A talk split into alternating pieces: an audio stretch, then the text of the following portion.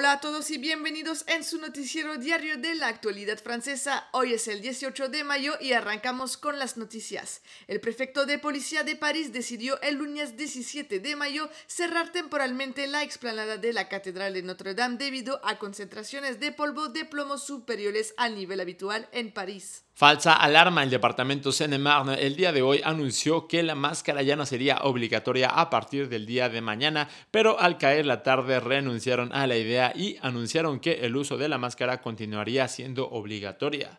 Dos grandes canales franceses, MC y TF1, entablan conversaciones y negociaciones exclusivas para fusionar las actividades de los dos canales y la creación de un importante grupo mediático francés. La ministra de la Cultura confirmó nuevamente que la fiesta de la música sigue en pie, pero que esta vendrá acompañada de un toque de queda a partir de las 11 de la noche. Este martes, Didier Deschamps, el entrenador de Francia, dio a conocer su lista de 26 jugadores para disputar la Eurocopa 2021. Obviamente el evento de este anuncio y la gran sorpresa que nos llevamos es el regreso del delantero Karim Benzema, ausente desde hace seis años con la selección francesa. Ahora sí tienen toda la actualidad francesa del día de hoy. Gracias por escucharnos, les deseamos un excelente día. Hasta mañana.